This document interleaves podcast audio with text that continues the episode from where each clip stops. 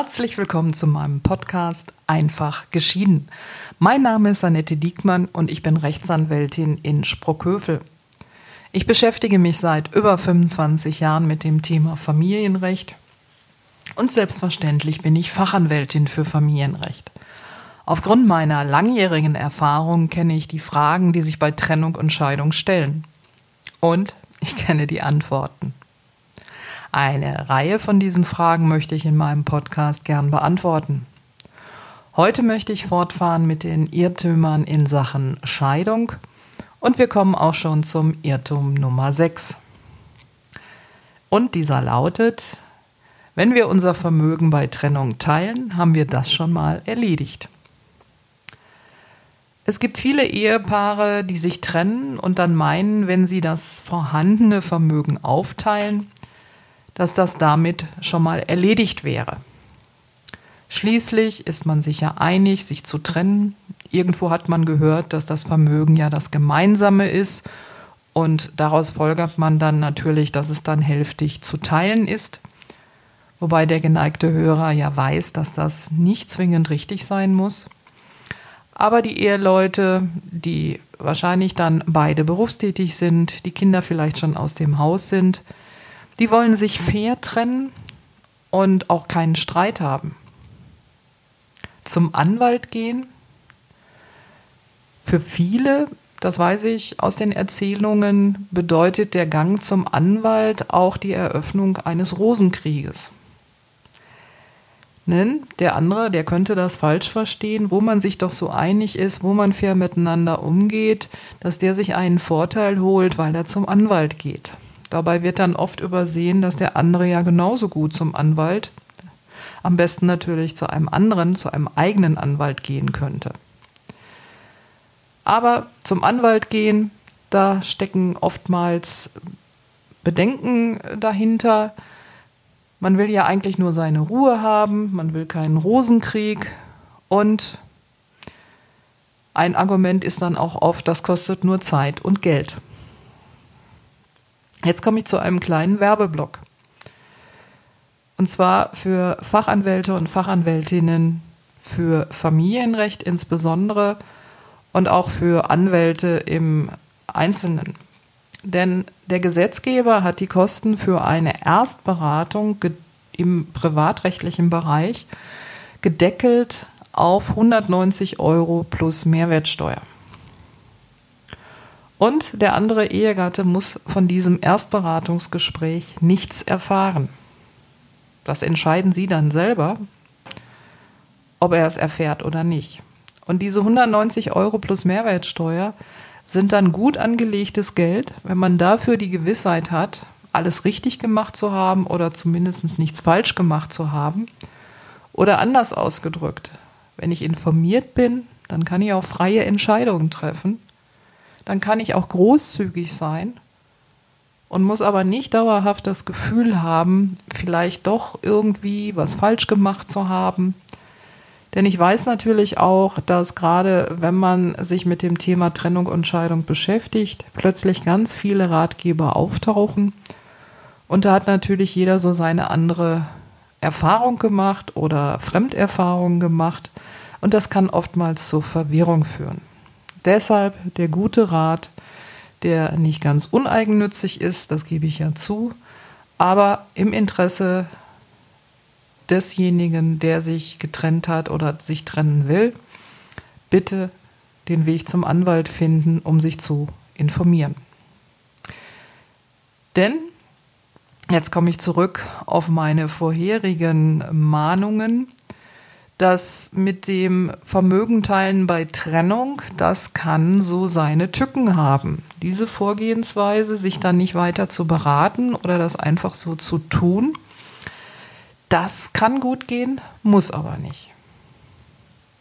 Denn zum einen ist es nicht wirklich zwingend, dass das vorhandene, ich nenne das jetzt mal gemeinsame Vermögen, also wenn man das alles in einen Topf wirft, dass das vorhandene Vermögen hälftig zu teilen ist.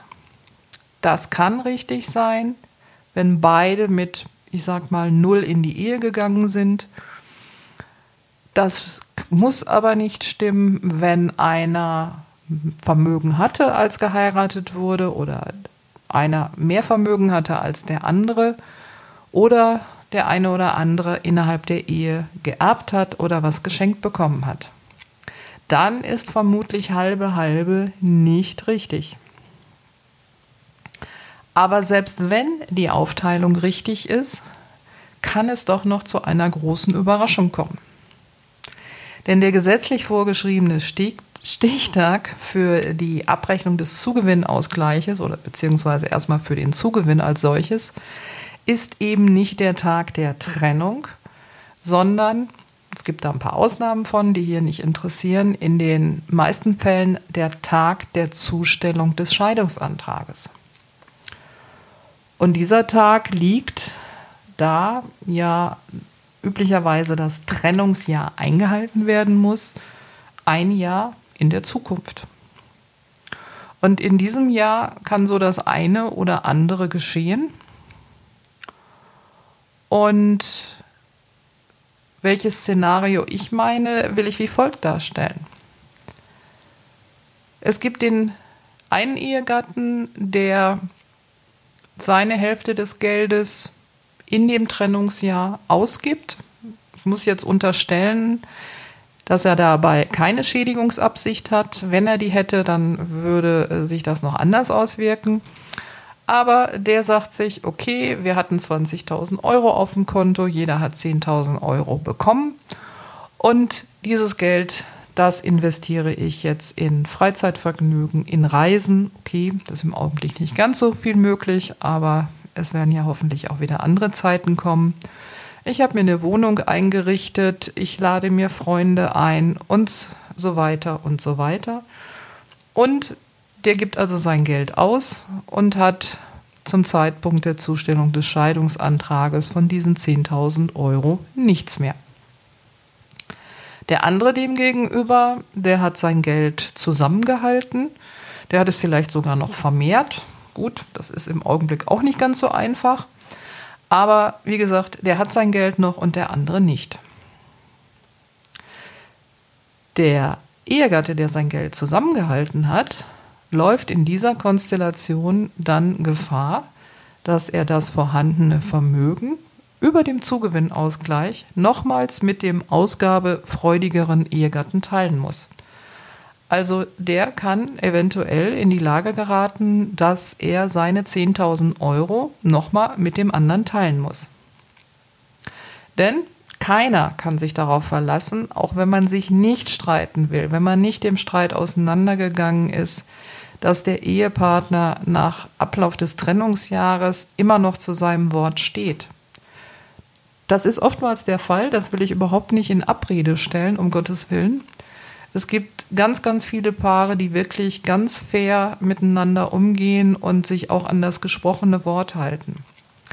Aber meine Aufgabe als Anwältin ist es ja nur mal häufiger, die Fälle zu beschreiben und zu begleiten, wo es eben nicht der Fall ist. Also wie gesagt, man kann sich nicht sicher sein, dass nach Ablauf eines Jahres der andere sich noch daran erinnert, dass man doch schon alles aufgeteilt hat. Jedenfalls kann derjenige, der sein Geld noch hat, sich nicht mit Erfolg darauf berufen. Und es genügt leider auch noch nicht einmal, dass man das bei Trennung schriftlich fixiert hat. Das wäre zumindest allerdings, und das kann ich auch wirklich nur anraten, ein Anfang. Alles, was man miteinander vereinbart in der Trennung, da macht es durchaus Sinn, jetzt vielleicht nicht im Übermaß, aber zumindest die wichtigsten Punkte zumindest schriftlich zu fixieren.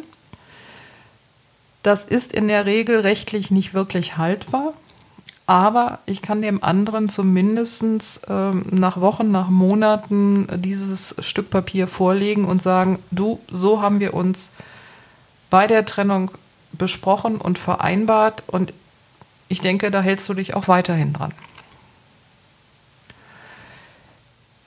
Der Hintergrund der Geschichte, warum diese äh, Vereinbarungen, diese einfach schriftlichen Vereinbarungen rechtlich nicht haltbar sind, ist, dass Vereinbarungen zum Zugewinnausgleich vor Rechtskraft der Scheidung nur dann wirksam sind, wenn sie notariell beurkundet worden sind. Das gleiche gilt übrigens auch für Vereinbarungen zum Nachscheidungsunterhalt und zum Versorgungsausgleich.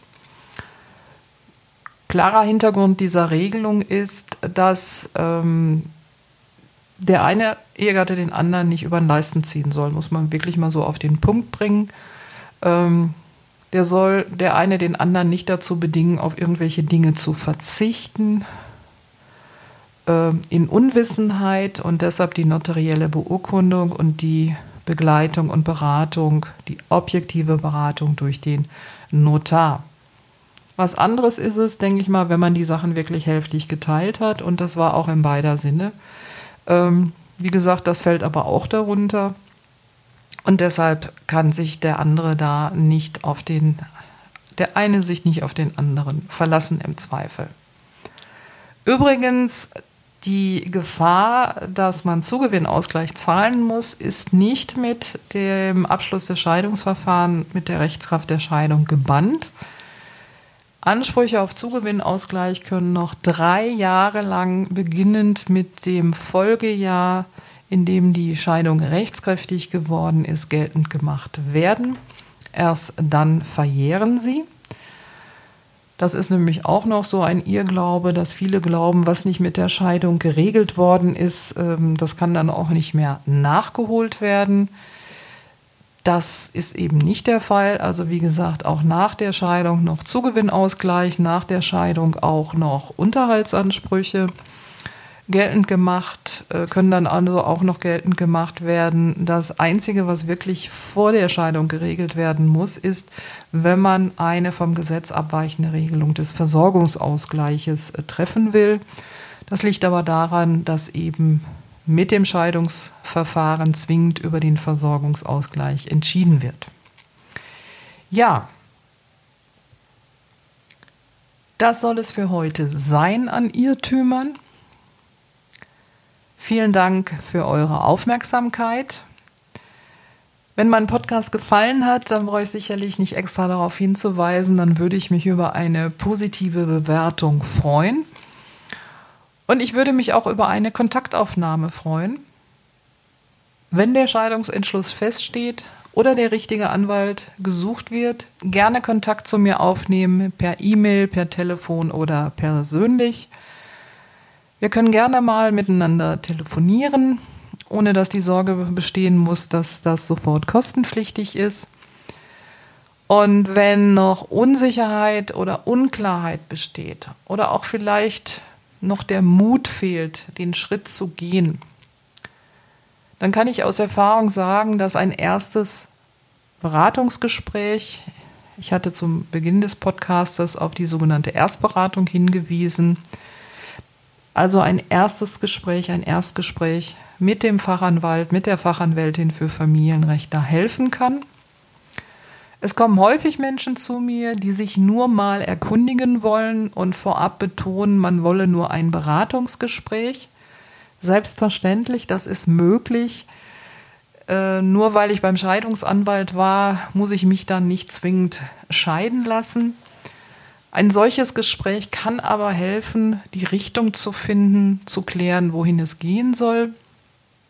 Denn in einem solchen Gespräch können in Ruhe die Fragen geklärt werden, die in der persönlichen Situation wichtig und relevant sind. Und es können natürlich höchst vertraulich die Fragen gestellt werden, die einem am Herzen liegen oder auf der Seele brennen